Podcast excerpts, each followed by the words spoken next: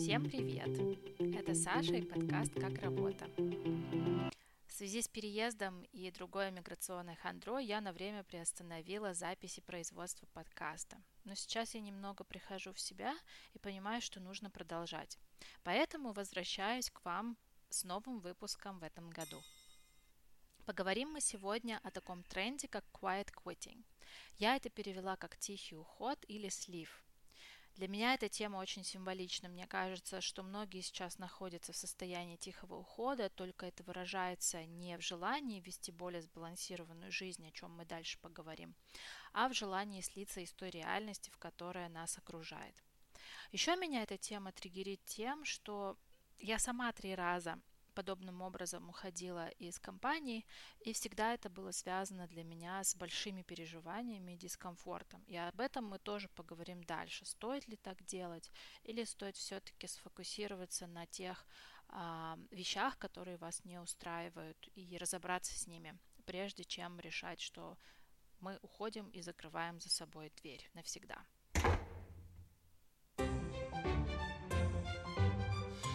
Откуда же взялся этот термин? Этот термин новый, хотя то, что за ним скрывается, окружает нас очень давно. Бешеную популярность Quiet Quitting получил благодаря видео в ТикТоке, в которых тихим размеренным голосом говорится о том, что не нужно перенапрягаться на работе. После невероятного успеха ролика в ТикТоке эту тему подхватили крупные бизнес-издания и каналы. В итоге разные аспекты этого термина обсуждали Harvard Business Review, Bloomberg, Financial Times, CNBC и разные-разные другие издания.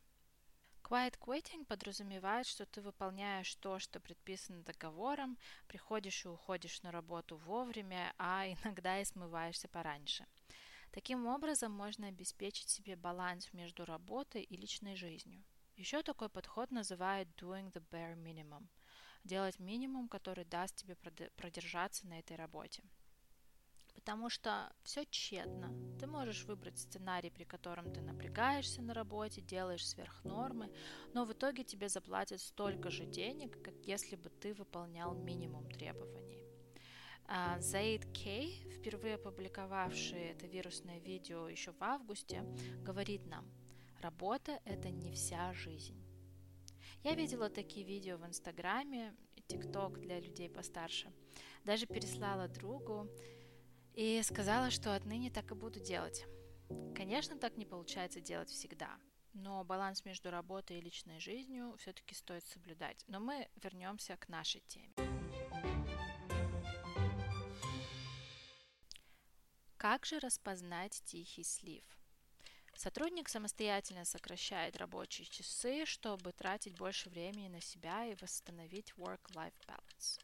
Это сразу отражается на объеме работы и на времени выполнения задач. Это несложно увидеть.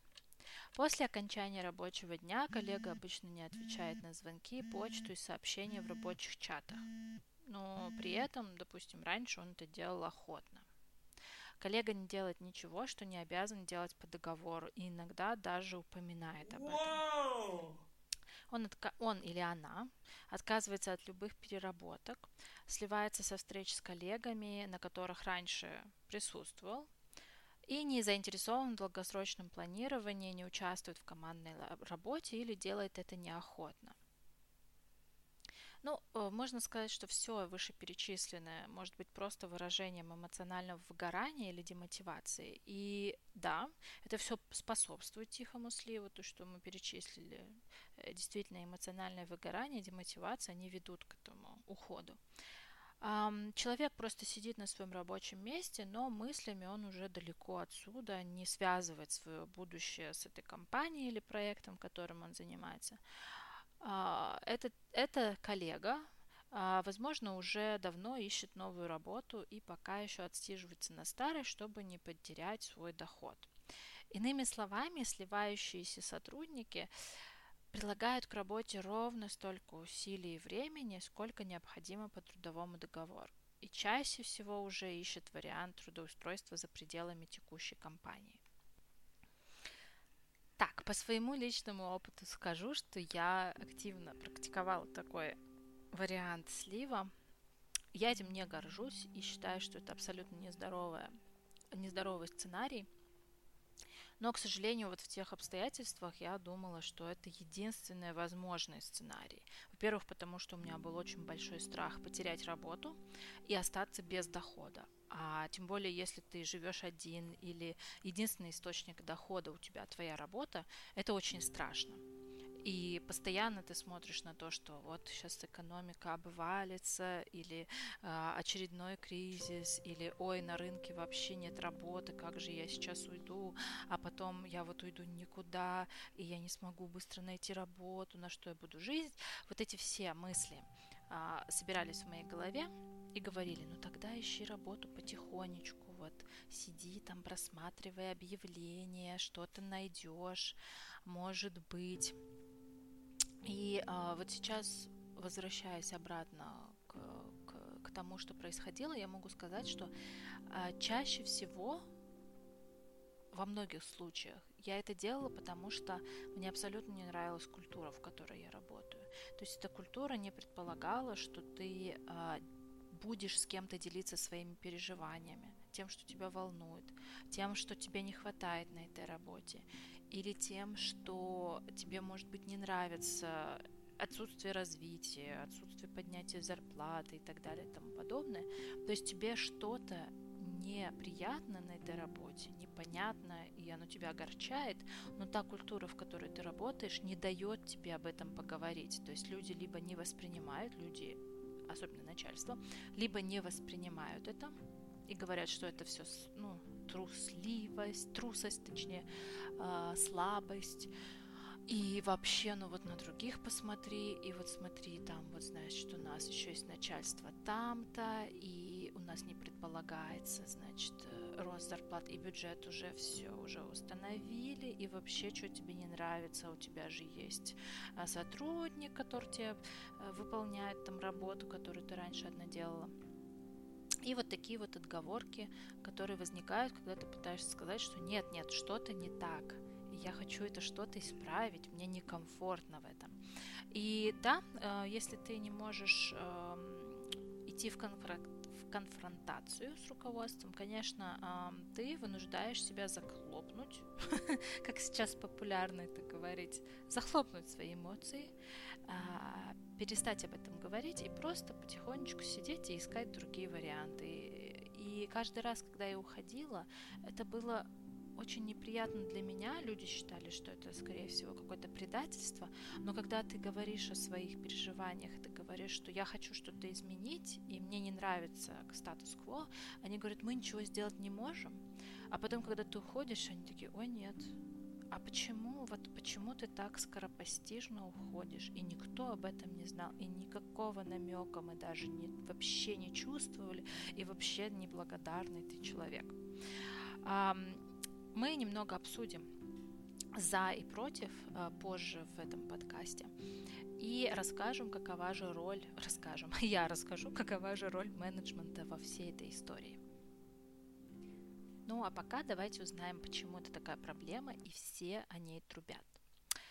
Gallup, американская аналитическая консалтинговая компания, провела свое знаменитое исследование прошлом году уже, в 2022, результаты которого просто шокировали публику, показав, что практически половина работников США сливаются по-тихому. А, цитата. Главный научный сотрудник Gallup Джим Хартер в интервью Wall Street Journal назвал 54% из всех родившихся после 1989 года респондентов невовлеченными. Они делают на работе необходимый минимум, но не более. Конец цитаты. Ну, э, что же в этом такого страшного? Э, дело в том, что после пандемии рынок труда в США, и простите, но у нас здесь очень будет много примеров из США, потому что это самый доступный источник, и вообще это вот родина этого тренда, можно сказать. Так вот, после пандемии рынок труда в США стал, как говорят на английском, tight. Иными словами, нет достаточного количества квалифицированных сотрудников, плюс идет рост конкуренции между компаниями за успешных кандидатов. Если сотрудники в компании не вовлечены, то они будут искать возможности найти себе более приемлемое место работы, естественно. А компания должна будет возместить эту потерю и тратить еще больше средств на поиск кандидатов, обучение и так далее. Все это, в свою очередь, отражается на продуктивности и в конечном итоге на прибыли самой компании. Поэтому терять кандидатов невыгодно, потому что это влечет за собой увеличение костов, затрат на поиск новых, их обучение. И еще э, теряется время между приемом на работу и тем временем, когда человек действительно может уже ну, влиться в коллектив и нормально что-то делать. Плюс бизнес напуган появлением еще одного тренда – Great Resignation – великий исход с работы. Как писал Блумберг, триггером всего этого явления стала длительная самоизоляция и удаленка во время пандемии. У людей было время поразмыслить над своей работой, профессией и жизнью. Конечно, а чем еще заняться, когда ты пересмотрел все фильмы и сериалы на Netflix? Плюс многим понравился формат работы, при котором не нужно ездить в офис. Это я. Потому что у меня дорога до офиса занимала полтора часа моего времени. Плюс вот этот вечный шум подземки. В общем, это было прекрасно ситуации, и я очень скучаю по этому времени. Но сейчас, конечно, у меня дорога занимает меньше, всего 8 минут, но в любом случае э, из дома иногда я выходить тоже не хочу. Вскоре компании стали возвращать сотрудников в офис, иногда против их воли, да, и здравого смысла. Я слышала очень много жалоб на возвращение в офис. Вот честно, некоторые люди просто вот вставали в позу и говорили, я никуда не пойду, делать что хотите, увольняйте, я не выйду в офис, я буду работать из дома, не хочу никого видеть. Пандемия принесла много проблем, в том числе выгорание, ухудшение психического здоровья сотрудников, это точно заметно, и э, в то же время компании не предпринимали по большому счету никаких усилий, чтобы в этих проблемах разобраться и их решать. Вот честно, вместо того, чтобы вот делать что-то хорошее, действительно полезное, они создавали фасад заботы о сотрудниках, рассылая всякие письма счастья о том, как важно заботиться о психическом здоровье и так далее и тому подобное. Но конкретно никакой помощи, естественно, это не влекло. В результате миллионы американцев уволились с работы в 2021-2022 годах ради поиска лучших возможностей или перерыва в карьере. Такое тоже бывает. Схожие тенденции наблюдались и в других богатых странах, в том числе в Германии и Японии. Но не у всех а, одинаковый взгляд на эту проблему. Есть и другой взгляд на quiet quitting – не все согласны, что тихий уход – это новое явление и что результаты исследования Gallup нужно использовать как самый важный аргумент. Возможно, за этим термином стоит не что иное, как более трендовое название неудовлетворенности сотрудников. И об этом нам говорит Дерек Томпсон, колумнист журнала «Атлантик». Он пишет, что, цитата, Каждый год Gallup опрашивает тысячи американских работников об их вовлеченности. И с 1000 с 2010 года по 2020 Рост вовлеченности показывал медленный рост, а в 2022 году рост снизился, но настолько незначительно, что он все еще выше, чем в любой год с 2000 по 2014. Иными словами, если посмотреть на общую тенденцию за пару десятилетий, то ситуация не очень-то изменилась. Там же Томпсон пишет, как явление на рабочем месте э, легкая отстраненность работников также нова, как open space, обеденные перерывы, или коллеги, которые, там, не знаю, с таким каким-то отстраненным видом в понедельник утром подходят к вашему столу и говорят, понедельник день тяжелый. Иногда такие коллеги ходят с красными глазами.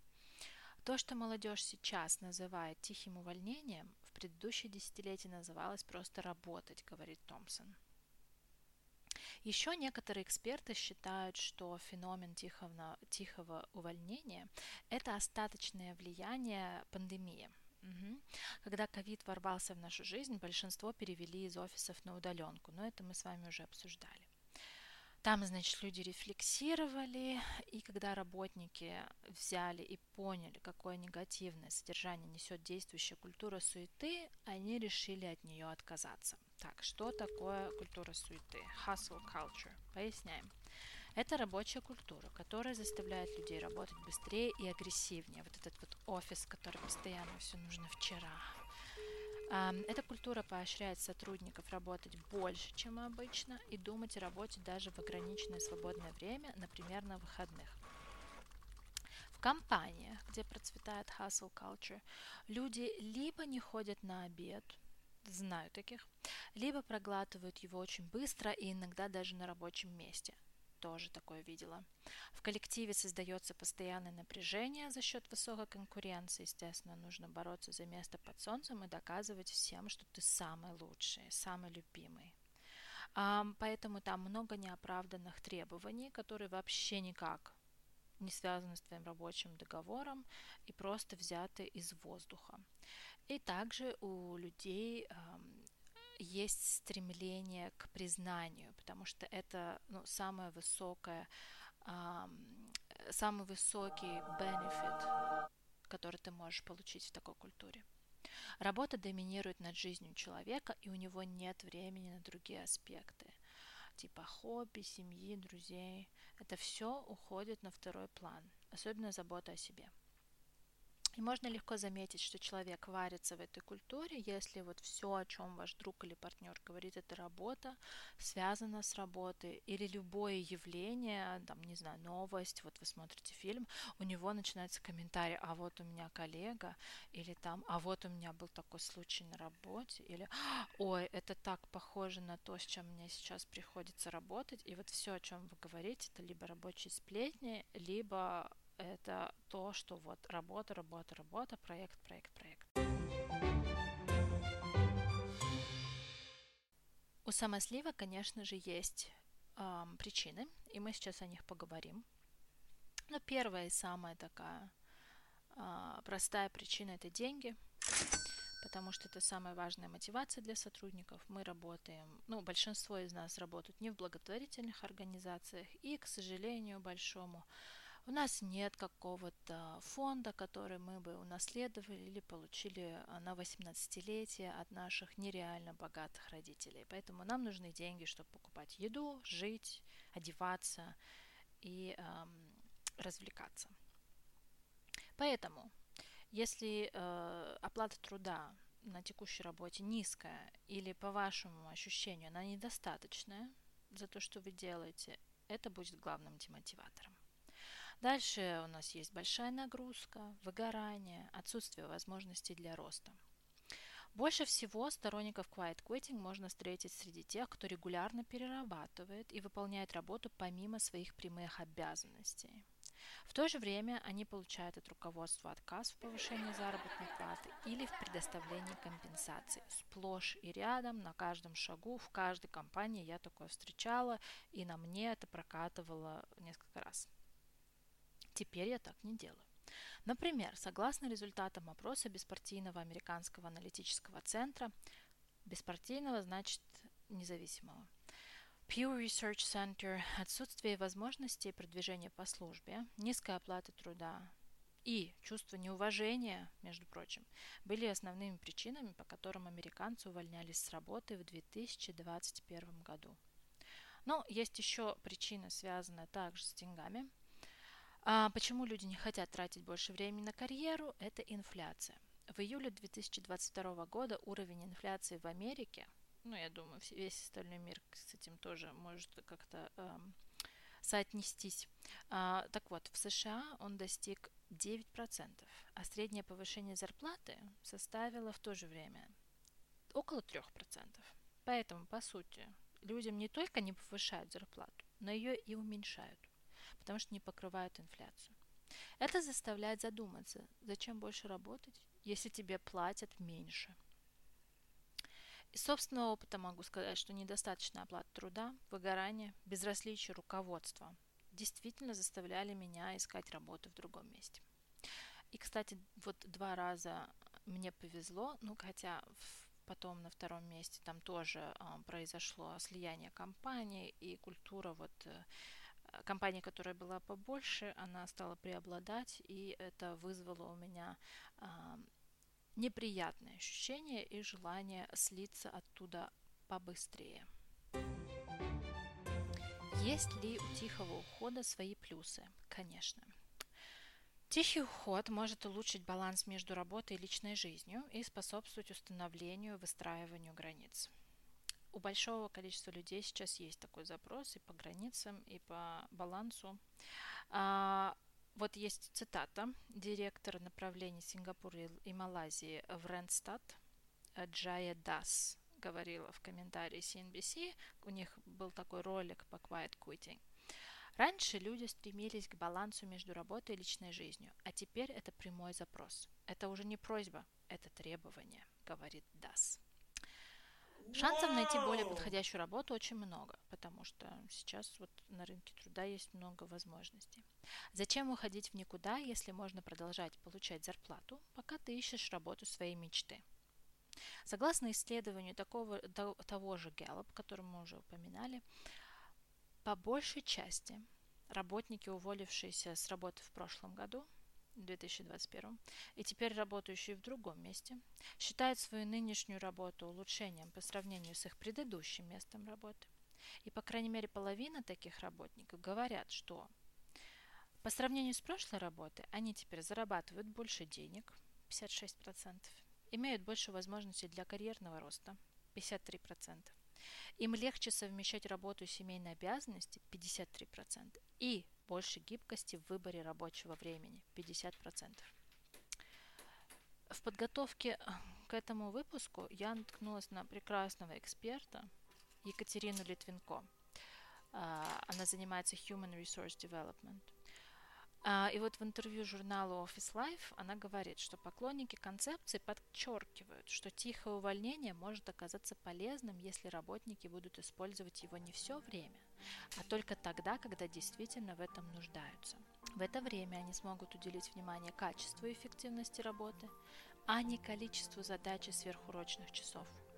То есть Quiet quitting может помочь человеку снова сосредоточиться на аспектах жизни вне работы, отдохнуть после выгорания и постоянной погони за результатами.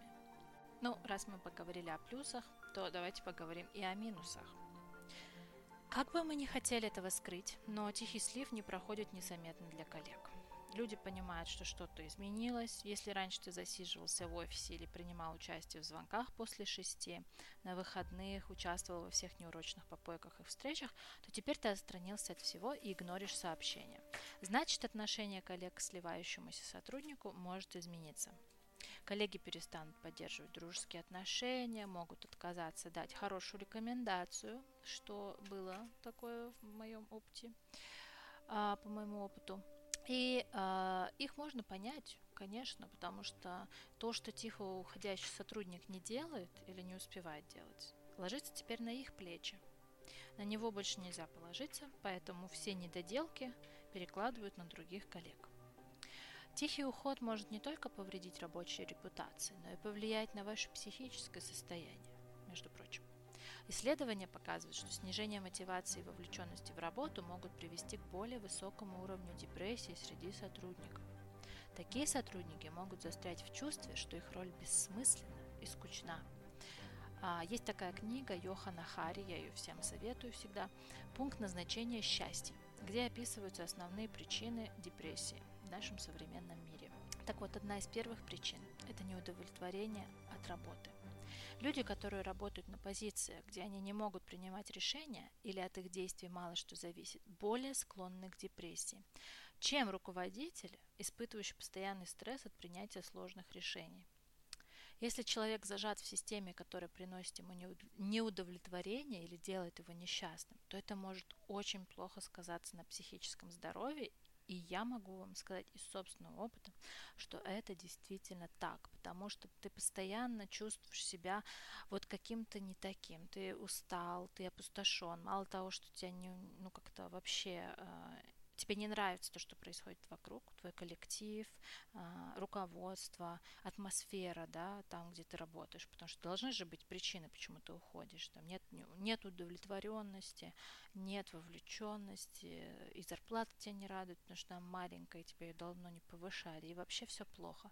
Так ты вот еще сидишь, ищешь эти все объявления и понимаешь, что что-то тебя на интервью-то не зовут, а ты все вот прозябаешь здесь, и здесь ничего не меняется, и на интервью не зовут. А если позвали, то не перезванивают, то, конечно, это заставляет тебя э, даже не заниматься самокопанием, а как-то уходить в себя и терять свою самооценку. То есть она у тебя постепенно снижается. И если надолго застрять вот в этом моменте, когда тебя не удовлетворяет ничего на твоей работе, и плюс нет никаких перспектив, ну, по твоему мнению, может быть, ты не там ищешь, ты еще, может, не спрашивал себя, то тебе от этого становится очень грустно, и ты вот в этом неудовлетворенном состоянии пребываешь долго, да, то, конечно, это скажется на твоем психическом состоянии. Не нужно думать, что э, сливающиеся сотрудники сами виноваты. Это не так. На самом деле огромная роль в том, что сотрудники решили сливаться, лежит на плечах руководителя. Тот же Гэллоп отмечает, Понятно, что тихий уход – это симптом плохого менеджмента. Руководителям компании стоит лучше общаться со своими подчиненными. Я абсолютно согласна с этим. Гэллоп считает, что одним из путей для решения проблемы тихого ухода и улучшения менеджмента является проведение беседы один на один, хотя бы раз в неделю с каждым членом команды по 15-30 минут. Екатерина Литвинко, которую мы уже упоминали, Отмечает, что на таких встречах обязательно нужно проговаривать, какие есть сложности в работе, какие перспективы, обсуждать план развития сотрудника, как личностный, так и профессиональный. Могу сказать по собственному опыту, что такие встречи очень полезны. Хотя бы просто понять, что тебя слышат, и ты можешь наедине поговорить с руководителем и что-то ему рассказать. Даже вот если мы срыва, скрываем, срываем, скрываем свои проблемы или недовольство, то какие-то фразы все-таки вырываются наружу, и это может дать руководителю а, какой-то вот звоночек, чтобы понять, что что-то не так, и нужно решать проблемы, чтобы избежать ухода сотрудника. Другое дело, если на таких встречах тебя постоянно кормят завтраками и проблемы никак не решают. Такое тоже было и не раз. В таком случае полезно проговорить границы с руководством или членами команды, что вот теперь раз мне зарплату не повышают, развивать меня не хотят, ничего мне вообще не дают и не слышат меня, и проблемы мои не решают, значит, я не буду вкладываться весь вот в то, что мы делаем. Важно научиться говорить «нет». Если предлагают новый интересный проект в дополнение к уже существующим задачам и нагрузке, да, и не дают никого в помощь, и не будут оплачивать сверхурочные, то нужно научиться говорить «нет». Nope. Цитата. Если вы уже создали ожидание, что будете на связи 24 на 7, определенно стоит сказать начальству о вашем намерении сбалансировать работу и личную жизнь. Это правда.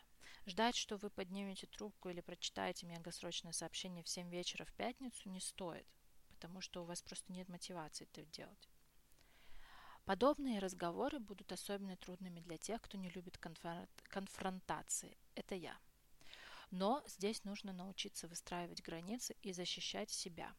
Иначе вы либо будете вечно обижены, а, что пашете как ослик, и вам за это ничего не дают, и поэтому нужно валить. И вот эта обида, она в вас будет развиваться и есть вас изнутри. Поэтому важно объяснить, что напряженный график, сверхурочные – они негативно влияют на вашу личную жизнь, семейную жизнь. И это все скажется на вашей продуктивности в форме выгорания. Если, конечно, такой аспект, эм, есть такой аспект у нас, как сотрудники, у которых нет семьи и детей, и на, на таких сотрудниках обычно больше всего любят ездить, руководство особенно. Если коллега с детьми может отпроситься в любой момент по понятным причинам, да, то не семейным сложнее аргументировать, зачем им нужен отдых, а, зачем им нужен более легкий график а, или почему они не могут взять на себя экстра работу. Главное здесь не стоит думать, что вы хуже других или что вы ставите кого-то в неудобное положение. По моему личному мнению, я знаю, что у меня его спрашивали, потому что это подкаст, который делаю я. У всех есть право быть vulnerable. По-русски это переводится как уязвимый, но я думаю, что это да, у всех есть право быть собой. И не нужно оглядываться на семейный статус или на какие-то личные аспекты жизни. У любого человека должен быть баланс между работой и свободным временем. Теперь немного поговорим про менеджмент. Самое важное для любого менеджера – это доверие. Это как дверь, которая открывает путь к выстраиванию долгосрочных и надежных, надежных, надежных отношений между коллегами. Очень поэтично. А ведь каждый заслуживает работать с классным боссом. Я абсолютно согласна. Я думаю, что у нас у всех были и ужасные боссы, и классные, может быть, не лично у нас, но мы видели их пример вокруг нас, да. Конечно, идеальный лидер – это тот, который дает сотрудникам контроль над выполнением задач, дает им значимую работу, вдохновляет, ставит амбициозные цели, четко доносит видение до всех членов команды, способствует выстраиванию сотрудничества в команде и за ее пределами, допустим, с коллегами из других департаментов, что иногда дается очень сложно. Я помню, что как, как меня в бухгалтерии посылали на три буквы а, в рабочей переписке, такое тоже бывает. Конечно же, лидер – это человек, которому можно доверять. И мы, как все люди, могли увидеть две стороны этой медали, и хорошего менеджера, и э, тех, кто мог подтолкнуть нас к тихому увольнению. Даже иногда не по своей воле, но просто потому, что не обращали на нас внимания. А, и в такой момент, конечно, сотрудник чувствует себя недооцененным. Возможно, менеджеры были предвзяты или вели себя неподобающим, неподобающим образом. Но, конечно, они э, добавили мотивацию сотрудников, э, чтобы свалить по-тихому. Конечно, у нас были и прекрасные менеджеры, которые с одним своим вдохновением или э, страстью к работе да, могли вызвать у нас желание э, засиживаться допоздна, э, делать что-то на выходных, вкладываться полностью в проект. Но поэтому очень важно перед тем, как вы решите тихо сливаться или перед, ну, когда вы заметите, что что-то происходит с вами, и вы ищете работу, или вы подумываете о том, чтобы никого не предупредить о том, что вы уходите, и просто тихонько искать работу, а, готовить себе такой а, уход. Прежде чем пережить, переходить в этот режим, поговорите со своим руководителем и расскажите ему о своих сложностях и разочарованиях.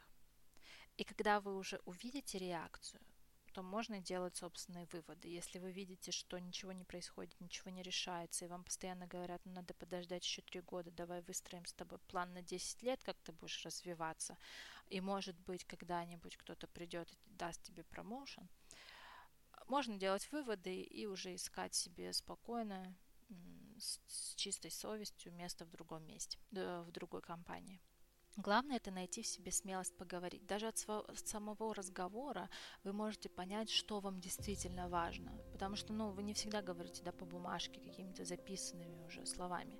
Все-таки во время такого разговора, которое иногда требует э, прямой конфронтации, да, вы узнаете, что вы действительно думаете, что вас действительно тревожит, и это поможет вам избежать ошибок на новом месте работы. Это будет таким звоночком, да, триггером, который сразу вам скажет, блин, это опять происходит, значит, мне это не нравится.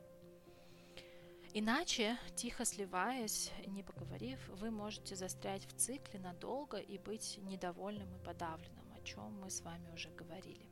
И вот напоследочек я вам расскажу еще одну вещь. А, процитирую, точнее, Гамильтона Нолана, его статья в The Guardian, где он тоже описывает и говорит про quiet quitting. А, так вот, Гамильтон говорит, что работники прошлых поколений также испытывали коллективное чувство недомогания. Не нравилось им на их работе работать но они направляли свое разочарование на что-то более продуктивное, чем просто сидеть и раскраливать и, и записывать новые видосики. Ну, кстати, записывать новые видосики это продуктивно, но просто проскролливать и думать о том, что как все плохо на этом рабочем месте, и вот на, на новом рабочем месте будет сто раз лучше, но надо его найти, а я еще даже не опубликовала резюме. Так вот, такие работники, чем просто уходить по-тихому, они занимались созданием профсоюзов, которые вот ответственны за то, что у нас так много прав, как у сотрудников. Все эти рабочие люди не уволились, и они не молчали. Они знали, что не так, и исправляли это, громко заявляя о своих правах, говорит Гамильтон. Вот поэтому это может быть какой-то мотивацией для вас, может быть просто интересным фактом на заметку. На этом у меня все. Увидимся с вами в следующий раз. Обещаю выходить каждый месяц. У меня уже есть идеи для новых выпусков. И я даже уже начала заниматься двумя новыми выпусками. Вот, если у вас есть комментарии, делитесь ими в запрещенной сети Instagram. Или можно ими поделиться под постом в YouTube, а, на который я тоже буду выкладывать эти выпуски а, в формате подкаста. У меня все. Большое спасибо за внимание.